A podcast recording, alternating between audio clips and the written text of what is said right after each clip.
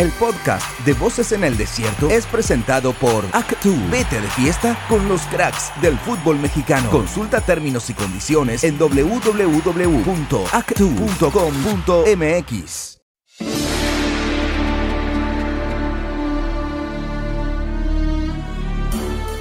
Hola, ¿qué tal? Qué gusto saludarles, amigas y amigos de ESPN Digital. Estamos en una nueva edición de Voces en el Desierto para platicar lo que ha sucedido en la jornada de este viernes en el arranque de la segunda fecha de la Copa del Mundo de Qatar 2022 se están ya vislumbrando las opciones, las posibilidades de los equipos involucrados en los sectores A y B y donde, bueno, pues vamos a platicar largo y tendido de todo lo que sucedió en esta jornada con Héctor Huerta. Mi querido Héctor, qué gusto saludarte, ¿cómo estás? Un fuerte abrazo.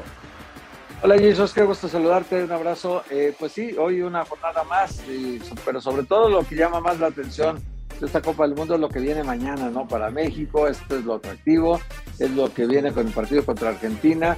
Hoy todos los movimientos que anuncia eh, el equipo, que todavía no los da a conocer oficialmente, pero que ya en el entrenamiento ya se vio que va a haber un montón de cambios en la selección mexicana. Eh, también una forma de jugar distinta. aparentemente lo haremos con tres centrales, dos carrileros, tres volantes y dos delanteros sin centro delantero. Entonces, esta información, pues obviamente allá tenemos muchos enviados en Qatar que nos informarán seguramente de cómo será la alineación de México, pero en principio eh, se antoja que el Tata Martino ya trae un plan para cada partido y lo va a ejecutar, a pesar de que se sacrifica jugadores como por ejemplo Edson Álvarez, que aparentemente no iría de arranque contra Argentina, y es un jugador muy importante en la selección y que además todo mundo pensamos que su trabajo en el primer partido contra Polonia fue muy bueno y sin embargo hoy podría ir a la banca para que Héctor Herrera se convierta en el medio centro de la selección mexicana. Recuerdo, Héctor, haberle escuchado a Juan Carlos Osorio de que una vez que terminó la participación de México en Rusia 2018 eh, y hablando de cada uno de los partidos eh, a los que enfrentó el equipo mexicano, pues había preparado muy bien el primero frente a la selección de Alemania y le resultó obteniendo la victoria que hemos platicado hasta el cansancio, pero después ya no preparó tanto los siguientes compromisos. ¿Habrá de alguna manera el Tata Martino aprendido la lección de su antecesor de que es absolutamente necesario, prudente y lógico cambiar el equipo de cara al rival al cuál te enfrentes, Héctor? Pues eh, por lo que estamos viendo, su plan de acción que tenía para esta Copa del Mundo, sí, sí, sí contemplaba una forma de jugar para cada rival. O sea, él dice que no, no se va a salir de lo que él había planeado y que aunque el resultado de Argentina contra Arabia Saudita nadie lo esperaba, él de todas maneras en este partido contra Argentina, la idea yo creo principal que trae es no perder. Eh, y no perder en este momento es ganar porque si Argentina, eh, que tiene cero puntos, eh, termina el partido contra México y solo empata, se quedará con un punto, mientras que México ya llevará cuatro, perdón, dos puntos y podría conseguir cinco contra Arabia. Entonces, ese es el plan, es apostarle todo al último partido. Eh, en la teoría creíamos que Arabia iba a ser el más débil del grupo. Pero ahora resulta que Arabia es el primer lugar de este sector y que tiene contra la pared a todos, ¿no? En este momento todos hay que quitarle la primera posición o la segunda Arabia para que no califique. Y, mientras tanto, Polonia, Argentina y México están buscando esos dos lugares, eh, pero Arabia se ve que está en un plan de no permitirles que lo hagan. Pero entonces, eh, si el plan de juego del Tata Martino contra Polonia fue uno y el de Argentina es otro, pues está claro en el entrenamiento que tuvieron hoy, está claro que lo va a ejecutar conforme lo tenía el pensado. Eh, creyendo que en este juego se puede empatar y dejar todo para definirlo en el último partido para conseguir cinco puntos en esta primera fase.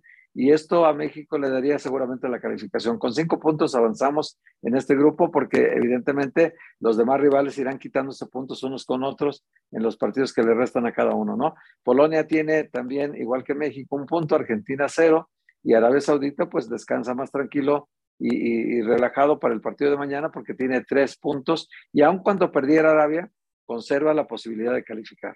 Sí, así es lo que le dejó la gran victoria frente al conjunto argentino. Eh, argentinos y mexicanos, Héctor, eh, conocerán ya el resultado del partido entre árabes y polacos.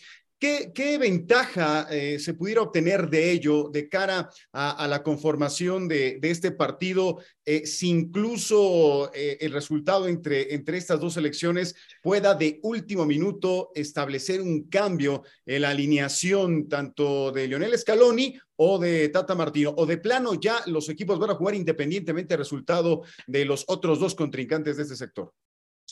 Pues el partido pasado sí, sí tuvo influencia directa en el, en el juego, porque recuerdas tú que ya había perdido Argentina contra Arabia Saudita cuando se celebró el Polonia-México, y de alguna manera, cuando menos los polacos le apostaron a no perder el partido, ¿no?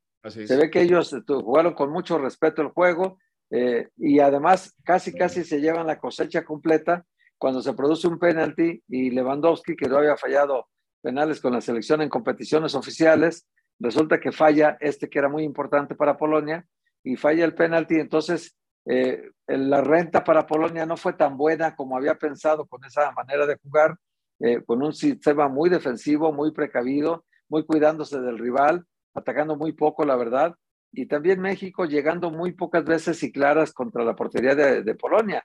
La verdad es que oportunidades de gol claras no tuvimos muchas.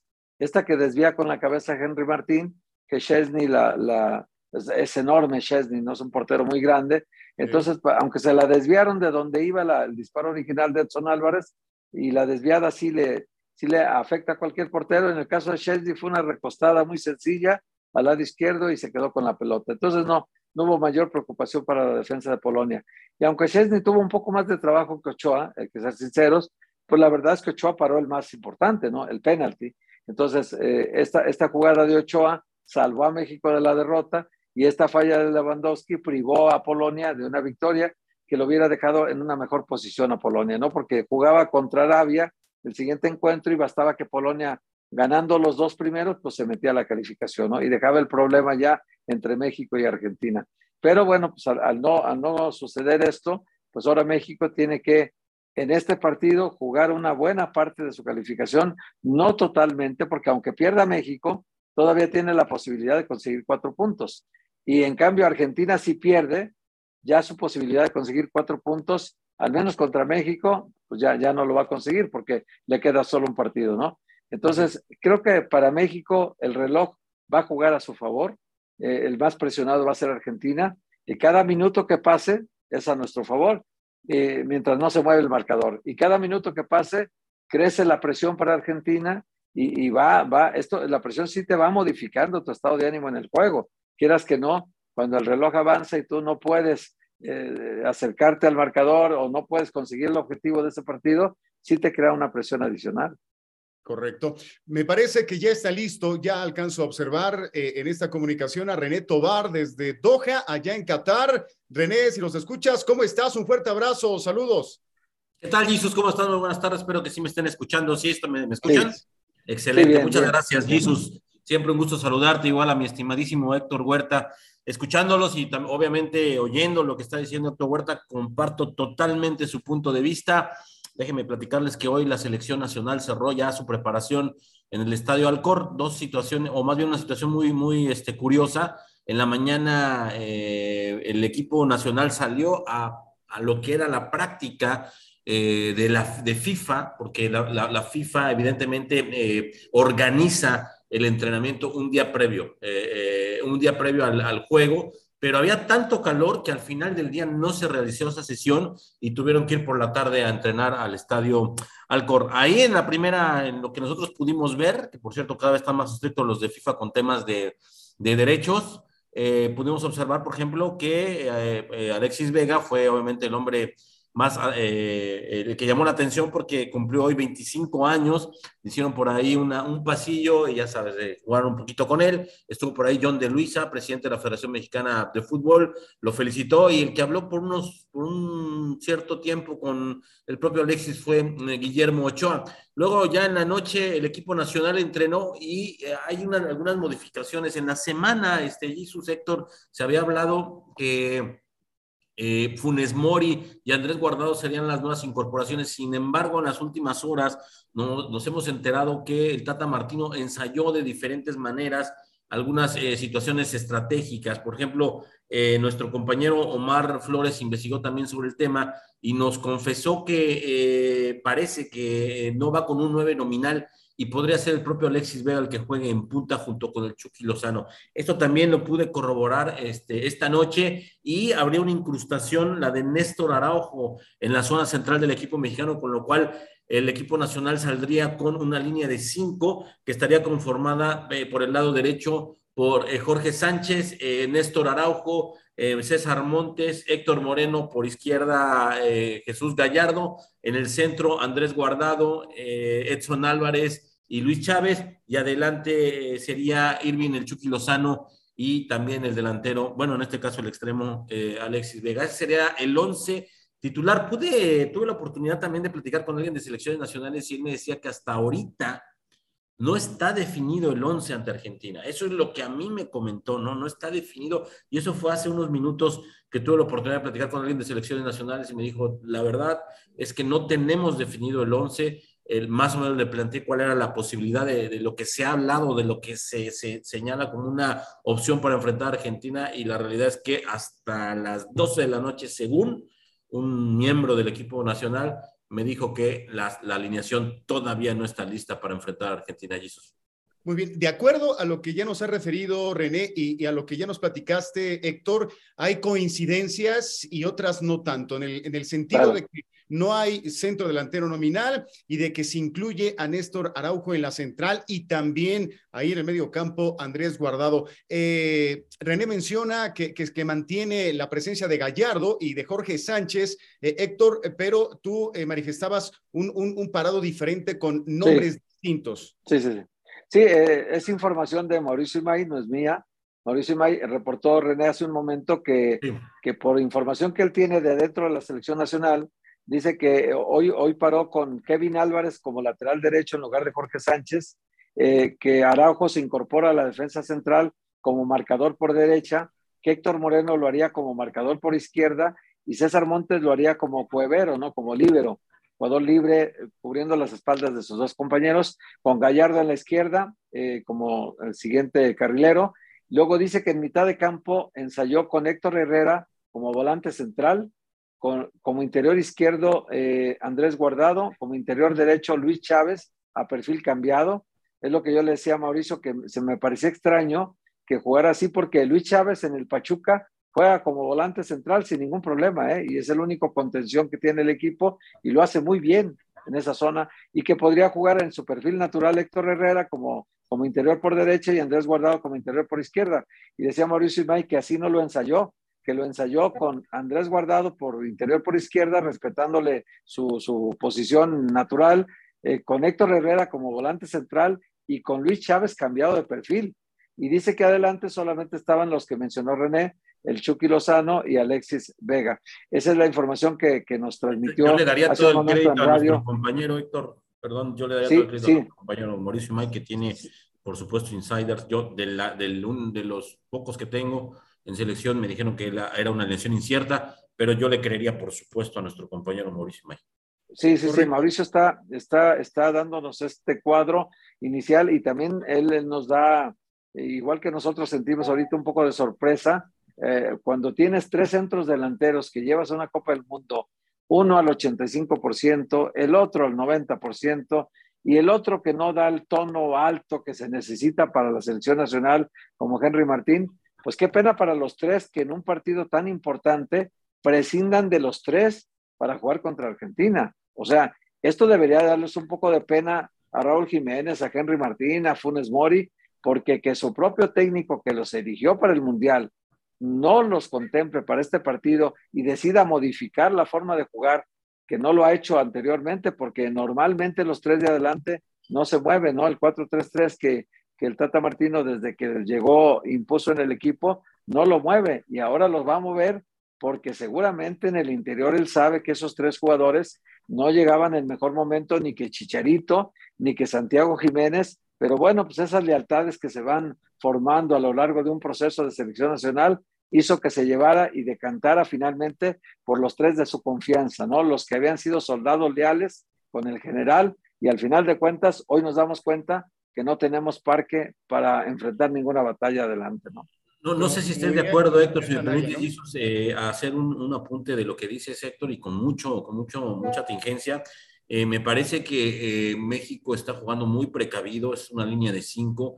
Eh, sí, sí es verdad que no tenemos nueve, no tenemos gol, los tres delanteros, como bien lo mencionas, no están al 100%, no está apostando por un delantero, pero es que la realidad es que también eh, lo que yo veo es que son jugadores muy dinámicos, que seguramente estarán eh, subiendo y bajando, apoyando a la defensa, porque sabemos quién es Argentina, seguramente van a limitar mucho o buscarán limitar mucho a Lionel Messi, y yo creo que esa estrategia, Héctor, más que tener un nueve, que un jugador eh, que se pueda perder en el ataque. Me parece que el equipo mexicano va a estar muy replegado, esperando a ver qué hace Argentina, aunque hoy en la conferencia de prensa decía el Tata que va a apostar, no quiere, va a apostar probablemente por el ataque. Así que eh, la verdad es que es, es muy complicado el partido. Eh, así como lo está planteando, no suena tan mal una línea de cinco, me parece que está metiendo ahí el Tata Martino, y pues este, habrá que ver cómo se cómo plantea el partido eh, Argentina y a partir de yo creo que habrá algunas modificaciones posteriormente en,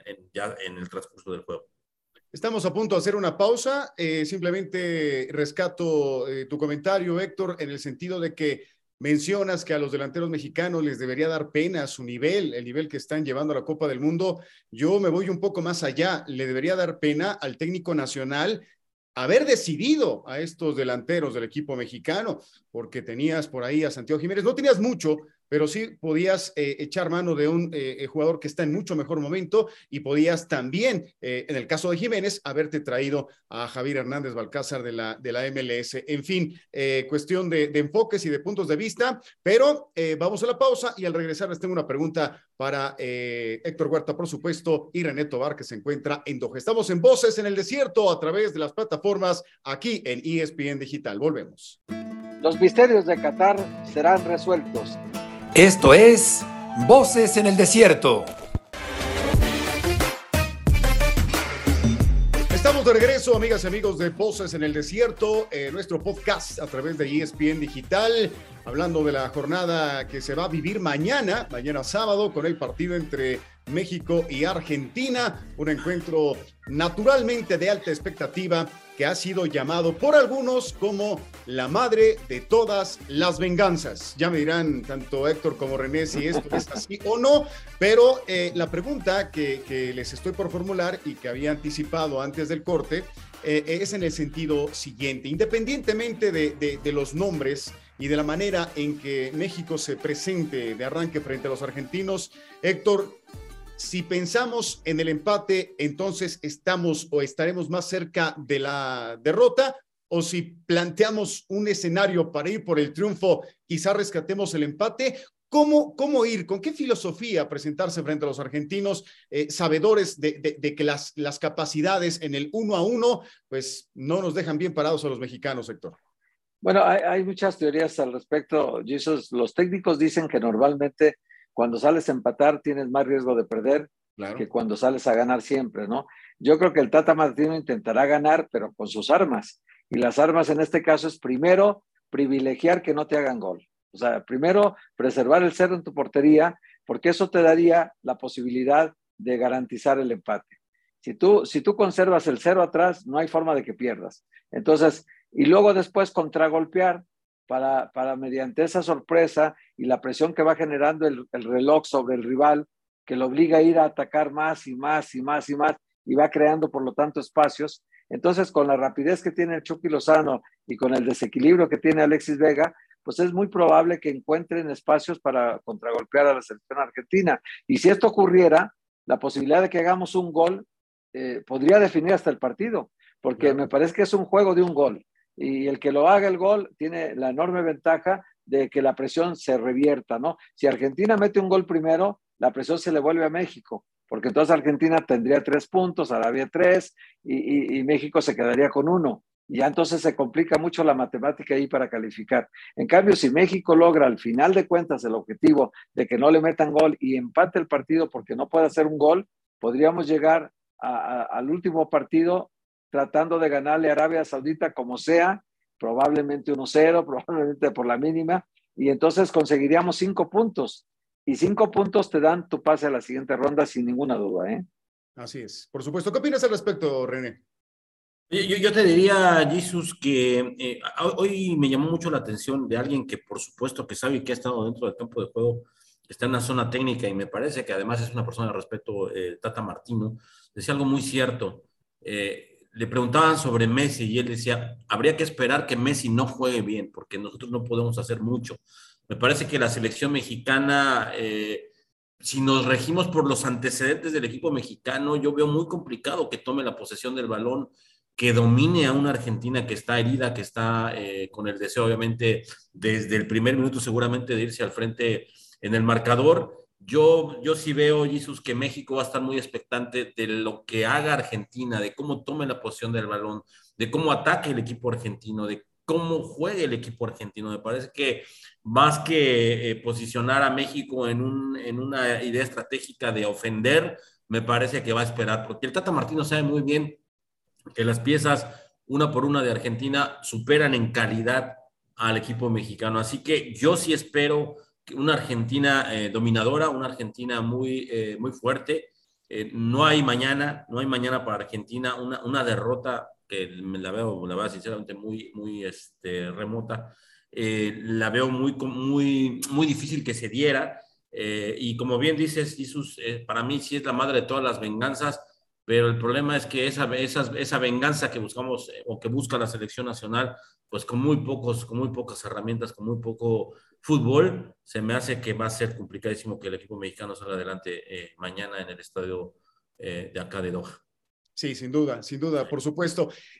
Héctor, el hecho de que el técnico nacional disponga, sea de la misma nacionalidad que el rival y que incluso les haya dirigido, de que conozca las entrañas de la selección que mañana enfrenta al equipo mexicano, ¿es una ventaja? ¿Eso puede marcar la diferencia en el dial sobre la balanza?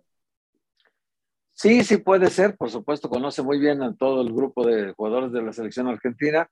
Habrá algunos que, que, son más nuevos y que se han integrado ahora, que no conozca, pero en lo general, pues ya los jugadores experimentados, vaya, seguramente él trabajó con ellos y seguramente los tiene siempre en observación, ¿no? ¿Eso sí podría ser una ventaja para México? Sí, podría ser, pero también, también la desventaja está de que el, el, aficionado argentino, igual que el mexicano, son muy pasionales y hay muchas cosas que no se perdonan. Imagínate tú que el Tata Martino elimine a Argentina, eh, califique a México eh, y deje un dolor profundo en la afición argentina. Cada que vaya a regresar a su país, imagínate cómo lo van a esperar allá. Entonces, Obviamente, él lo dijo en la conferencia de prensa, que pues él, él hará hasta lo imposible para que gane México, porque ese es su trabajo, esa es su responsabilidad que tiene ahora, y me pareció muy honesto de su parte dejarlo claro, ¿no? Porque eh, siempre cuando dejas algo a la especulación, siendo tan obvio, ¿no? Que toda la gente está comentando eso, eh, eh, puede prestarse a malas interpretaciones que no lo definas con claridad y digas, mira, mi responsabilidad ahorita es esta. Y pues sí, yo sé dónde nací, dice él, sé dónde nací, pero hoy mi, mi responsabilidad es México y hará hasta lo imposible para que la selección mexicana gane. Y obviamente sabe que ganando la posibilidad de calificar es cada vez más cercana.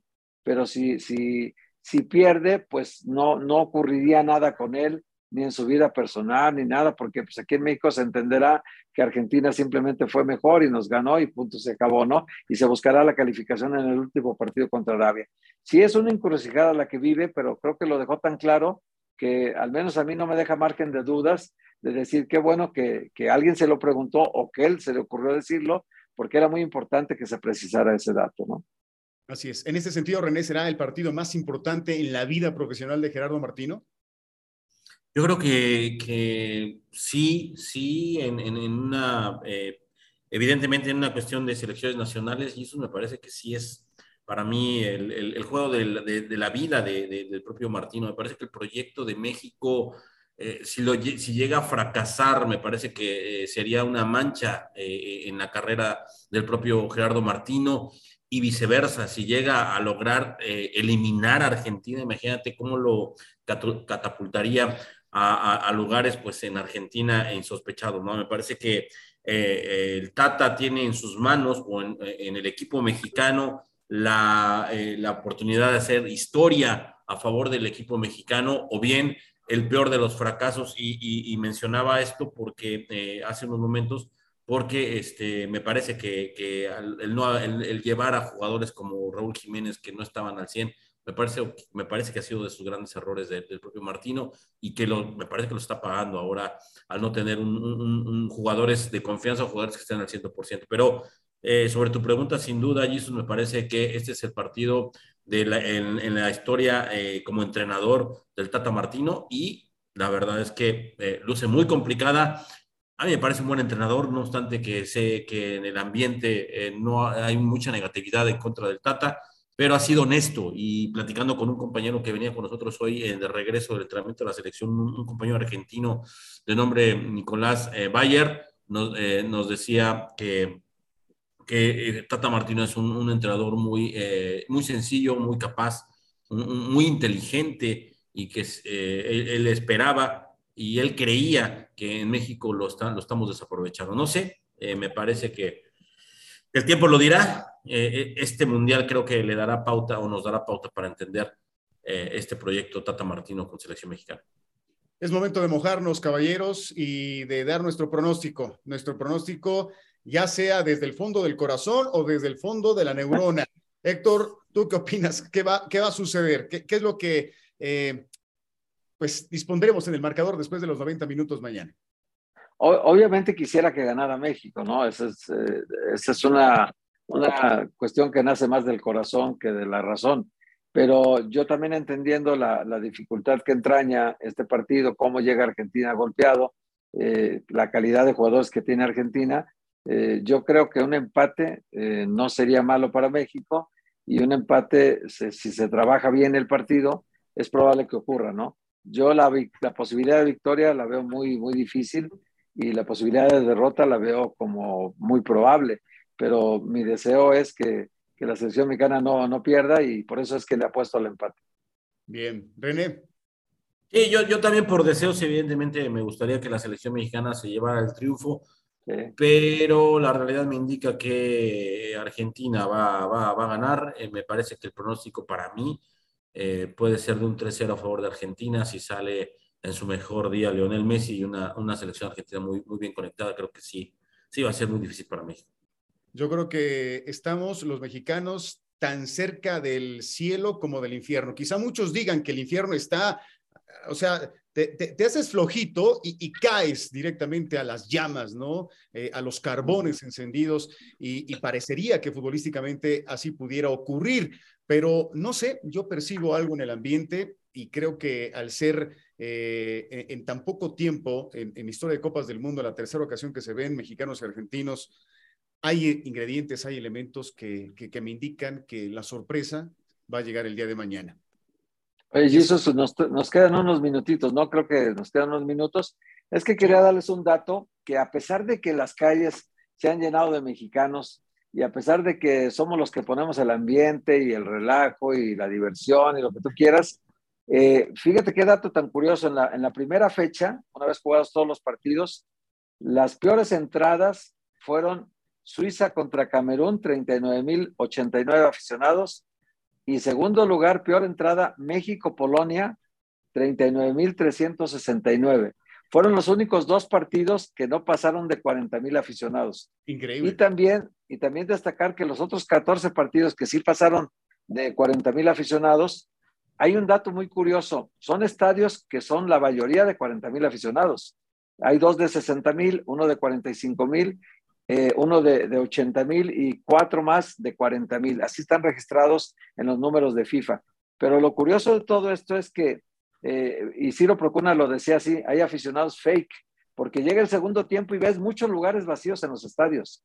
Como que hay aficionados que, que para la escenografía del primer tiempo aparecen ahí y luego se salen, como que no, no, no les interesa mucho el partido, y, o se van a otro estadio a disfrazarse de, otro, de otra camiseta y aparecer en el juego, ¿no? Entonces, no sé si la organización quiera aparentar que todos los partidos están jugándose prácticamente con llenos, porque los números que indican de cada partido, imagínate el estadio, eh, que ya los debe conocer este René allá, el Lusail, que es el más grande de 80 mil aficionados, según los números que entregaron, en el Brasil-Serbia entraron 88 mil 103. Es decir, hablamos de un sobrecupo de 8 mil 103 aficionados.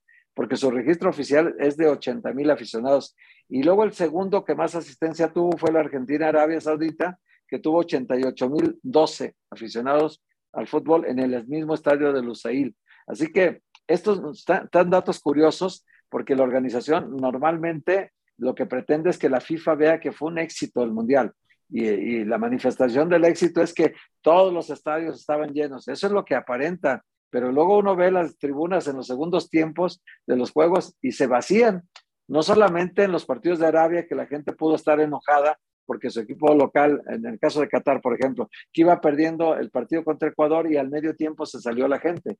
Eso uno lo puede entender, están molestos con su selección pero, pero no, está ocurriendo casi en todos los partidos, fíjese bien en ese detalle.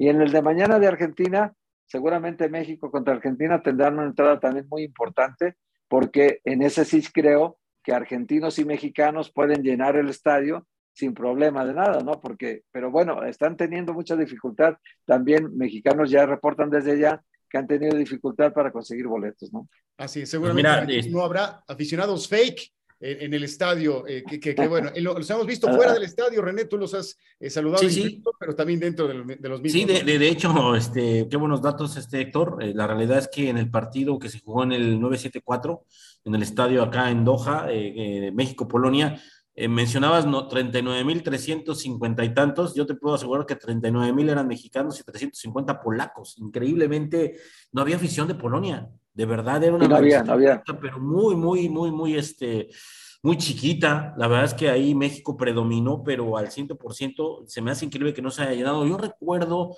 que sí había ciertos espacios, no recuerdo y, me das una muy buena guía, este Héctor, para que mañana, para, que en los partidos eh, que acuda, cheque muy bien los medios tiempos, a ver qué tanta gente se va. Y, y me llama la atención también porque eh, lo comentaba con algunos compañeros, si yo hago una, eh, un comparativo de lo que vi en Rusia, de lo que he visto en mundiales pasados, aquí la gente eh, no está, yo no veo mucha gente, muchos aficionados de los países, en este caso brasileños, argentinos, yo incluso he visto a, árabes con la playera argentina, árabes con la playera brasileña, y eso sí me llama la atención porque no he visto, no he visto en grandes cantidades aficionados de, eh, sus países y, creo que sí puede haber algo relacionado a que el propio comité organizador esté metiendo fakes o aficionados fakes a los estadios de fútbol. Es un buen dato y seguramente me abocaré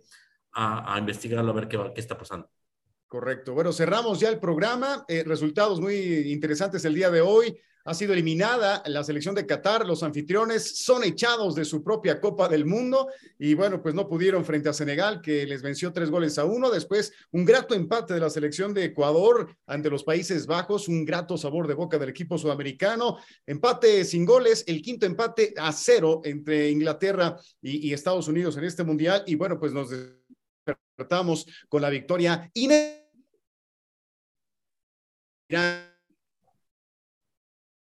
pongan muy interesantes en, el sector en donde se encuentra Estados Unidos. Héctor, ¿algún comentario último que nos quieras regalar? No, nada más agradecer la, participación de René desde Doha para informarnos lo que está ocurriendo por allá y, también decirles que vamos a estar muy atentos al partido de mañana. Tenemos también Voces en el Desierto mañana para que nos acompañen. Tendríamos seguramente algún invitado especial que hable de la selección, que haya vivido alguna etapa de la selección. Eh, vamos a esperar que nos confirme nada más para informarles a todos ustedes.